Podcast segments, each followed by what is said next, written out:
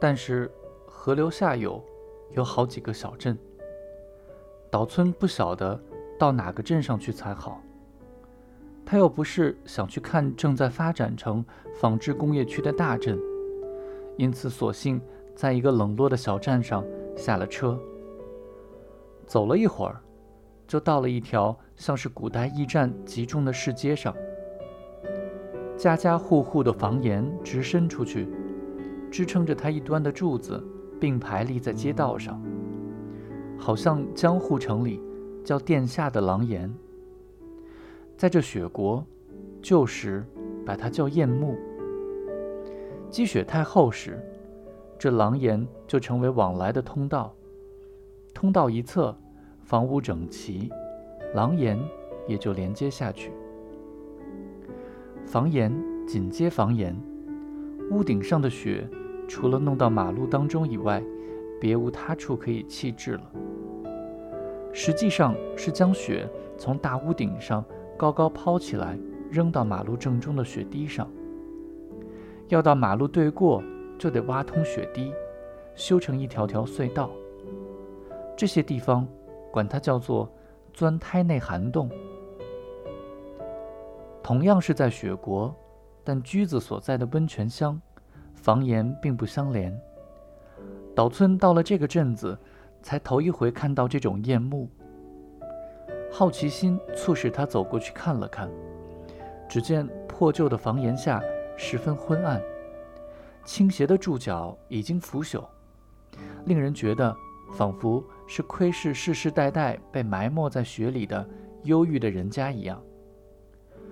在雪里把精力倾注在手工活上的纺织女工，她们的生活可不像织出来的皱纱那样爽快。这个镇子自然而然地给人一个相当古老的印象。在记载皱纱的古书里，也引用了唐代秦涛玉的诗。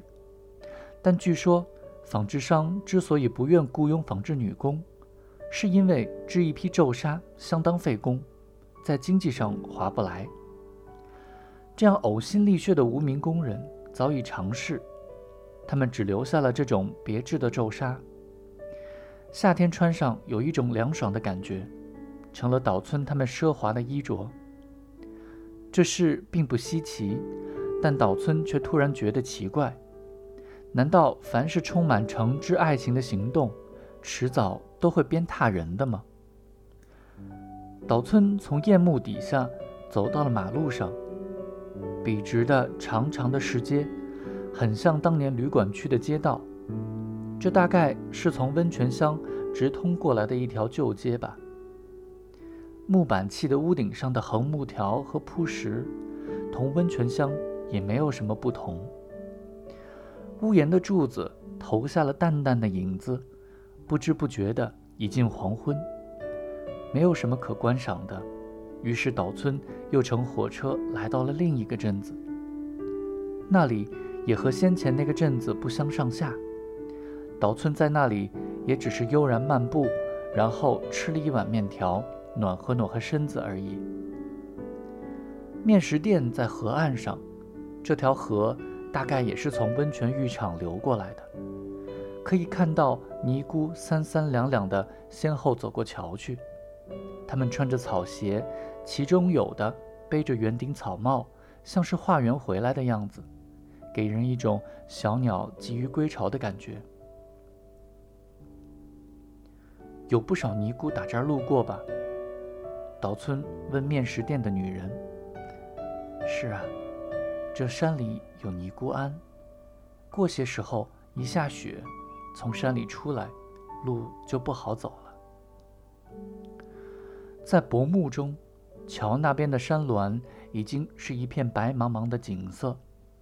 在这北国，每到落叶飘零、寒风萧瑟的时节。天空老是冷飕飕的，阴沉沉的，那就是快要下雪了。远近的高山都变成一片茫茫的白色，这叫做云雾环月。另外，近海处可以听见海在呼啸，深山中可以听到山在呜咽。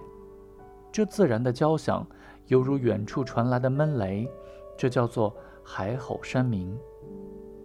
看到云雾环月，听见海吼山鸣，就知道快要下雪了。岛村想起古书上有这样的记载。岛村晚起，躺在床上听那赏枫游客唱谣曲的那天，下了第一场雪。不知今年是否已经海吼山鸣过了？也许由于岛村一个人旅行，在温泉乡同驹子接连幽会，不觉间听觉变得特别敏锐起来。只要想起海吼山鸣，耳边就仿佛回荡着这种远处的闷雷声。尼姑们这就要深居过冬了，他们有多少人呢？啊，大概很多吧。这么多尼姑聚在一块儿，在冰天雪地里待几个月，不知都干些什么呢？这一带旧时之皱纱，他们在尼姑庵里要是也知之就好了。面食店的女人对岛村这些好奇的话，只是报以微笑。岛村在车站等了将近两个小时回程的火车，微弱的阳光沉下去了，一股寒意袭来。犹如星星的寒光，冷飕飕的，脚板也觉得透心凉。漫无目的的跑了一趟，岛村又回到了温泉浴场。车子驶过那个岔口，一直开到守护神的山林边上，眼前出现一间透着亮光的房子，岛村不禁松了一口气。这是菊村小饭馆，三四个艺妓站在门前闲聊天。他刚想，不知驹子在不在，驹子就出现了。